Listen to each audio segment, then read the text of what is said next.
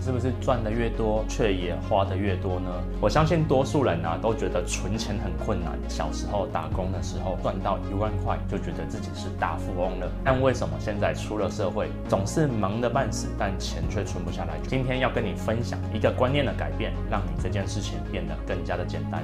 请开启下面的小铃铛，打开全部的订阅。无论在个人或者是在公司经营上面，都可能会遇到像这样的问题，包含以前我自己也是。所以啊，后来我找到了一套方法，让我自己存钱可以更有效益。然后啊，把观念整个转变了，用几个步骤就可以让我存到钱，开始获利。今天呢，就要跟你来分享。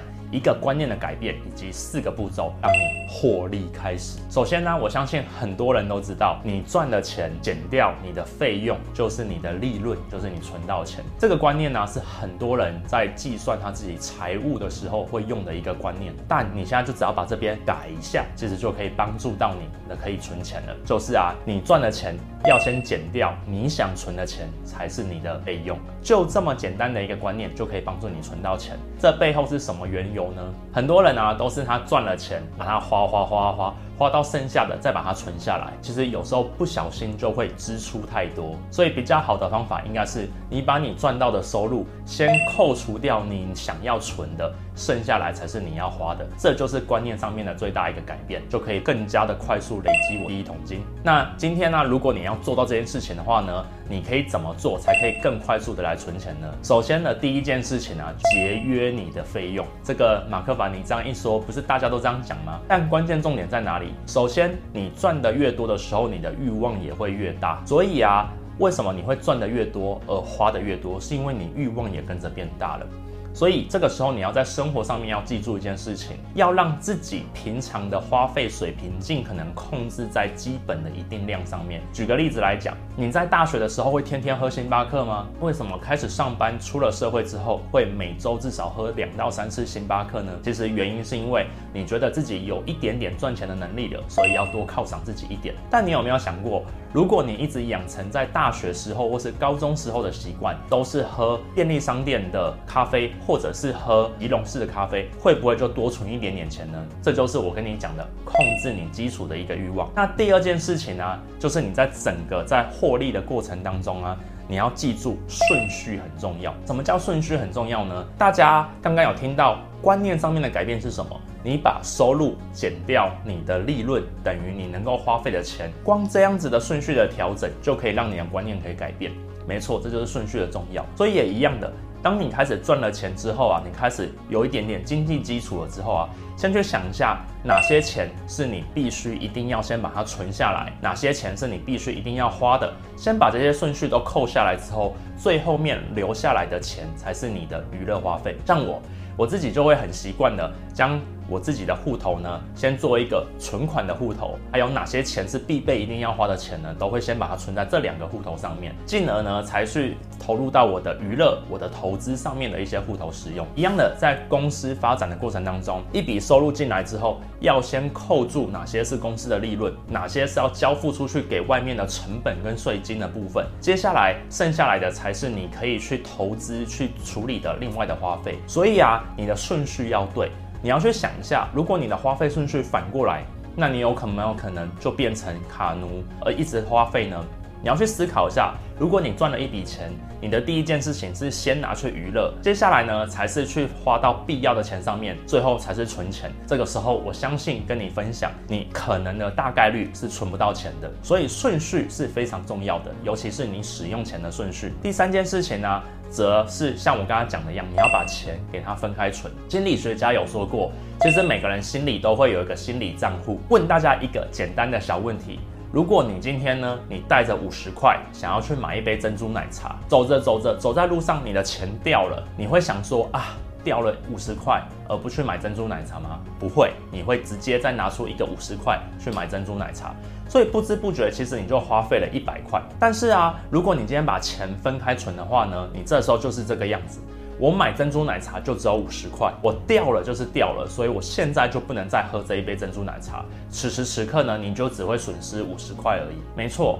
多数的人其实没有把账户分开的习惯，所以会不知不觉的去挪用账户来去做使用，不小心的就没有存到钱。所以啊，你今天要做的第三件事情呢、就是要把账户给它分开算。第四件事情呢、很重要，你要怎么存到钱？最好的方法呢，就是控制你的存钱的时间跟你花钱的时间，也就是定时定量的习惯。在一开始的时候呢，你就定掉自己每个月在什么时间点才能够领钱，什么时间点才可以娱乐花费。只要你的习惯定下来之后呢，你其实就可以靠着你的存款簿的余额来控制你自己的存钱的习性。那多数人呢都没有做到这件事情，而都是使用呢想到就去领的方法呢去使用你的存款，然后啊花的时候啊也都不会在特定时间花，所以啊你的身体记不住存钱的记忆跟花钱的记忆，所以啊会造成时间上面的错乱，导致你不停的在乱花钱。那如果你今天又刚好有使用信用卡的时候呢，你就会发现到你更不会去记录下这个花钱跟存钱的习惯。所以要跟你们分享的第四件事情就是，你必须定时定频、有仪式感的存钱跟花钱。也就是说，如果今天你的收入还不太够的话呢，我会建议你要办一张信用卡。但是啊，不要常常使用太多的信用卡。你可以每个月刷个一次到两次，来让你的信用可以在银行里面累积。但千万不要花太多的时间呢，都是使用你的信用卡来花钱。为什么？因为你没有拿出钱包来掏钱的这个习惯呢，就不会让你觉得有花钱的仪式感。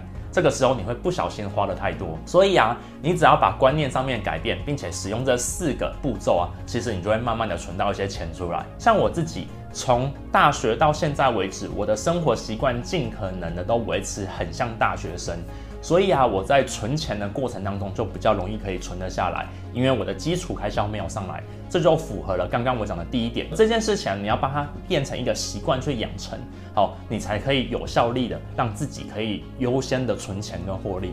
所以未来如果你拿到薪水的时候，你能不能先拿出十分之一出来，先把它存着呢？养成一个好的。获利的习惯，这个时候啊，就可以帮助你自己更加的更好存钱哦，也让你可以更快的存到第一桶金。跟你分享哦，这个方法也很适用于用在公司经营上面以及公司预算上面的处理。其实啊，你或许在你的现在，你的收入不一定赚得非常的多，但是透过有效的花钱跟存钱的方法呢，可以让你更加速的可以有获利的这个基本盘。让你也可以再存到钱，未来再来投资自己。哦，那一样的，今天呢、这一支影片呢、你还是要拿出一张 A4 来写下四个问题，哦，可以帮助你更快的达到获利优先这件事情。首先，第一个问题就是。你每个月的平均月收入有多少？这个把它写下来，其实是帮助你更加理解你进来的钱有多少。那你要扣下哪些钱呢？来把它去做存下来。第二件事情呢，是你预计要存下多少钱？好，我刚才讲了获利优先的第一个概念，就是你要先把哪些利润先存下来。所以啊，你每个月的收入进来之后呢，你要扣下哪些钱？你要先把它写出来。第三件事情是，你必须要花费多少钱出去？可能就是你要诶、给你的父母的，或者是你希望呢拿去做投资保险的相关的，先把它拉出来。这个时候理论值。你的收入减掉你的利润，应该要等于你的费用。那如果费用没到这么多，多数要再把它存起来。那如果啊，今天你发现到是你的收入远远小于这边的话呢，那怎么办呢？就是把你的费用再缩减一点点。或是啊，你的利润再缩少一点点，或者是增加你的收入的更大的 income 进来。你透过这样的三个问题的盘点，可以知道你现在的财务结构状况，来帮助你自己。那最后面呢，是第四个问题，是我很建议你一定要做的，就是你要定下你每个月存钱跟花钱的时间。举个例子来讲，薪水一发，第一时间就先存钱。然后，例如说十号发薪，就十号先把钱给存下来。然后啊，你每个月哪些时间你固定可以花钱的？然后这个时候啊，你可以更加的有效率的去做你的投资规划。例如说，你就每个月固定二十号去做采购的事情，买自己的生活必需品。这个时候你有多少扣打，你就会花多少扣打，哦，你就不会乱花一通，哦，所以养成你定期存钱、定期花钱的习惯。我跟你分享，好啦，那今天呢就跟大家讲这个赚越多，让你花少一点、存多一点的方法。那一样的有用一个 A4 的纸啊，来让你去做一些课后的一个反省。哦，在这影片呢结束之后，我希望你好好的来去做这个 A4 的行事表。也一样的，在马克凡生活 CEO 里面当中，我都有提到，知道跟做到最大的差异啊，在于努力的执行跟练习。所以现在我已经跟你讲了，让你自己如何养成获利的习惯，来帮助自己存更多钱。那希望今天的影片对你有所帮助。我是马克凡，我想跟你分享这一切东西呢，其实我都写在这个我的自己的书里面，关键思维当中，你可以来看看书，希望对你会有帮助。那今天呢，影片呢就介绍到这边。我的影片呢会在礼拜一跟礼拜四的晚上的九点呢进行一些更新。我们下次见，拜拜。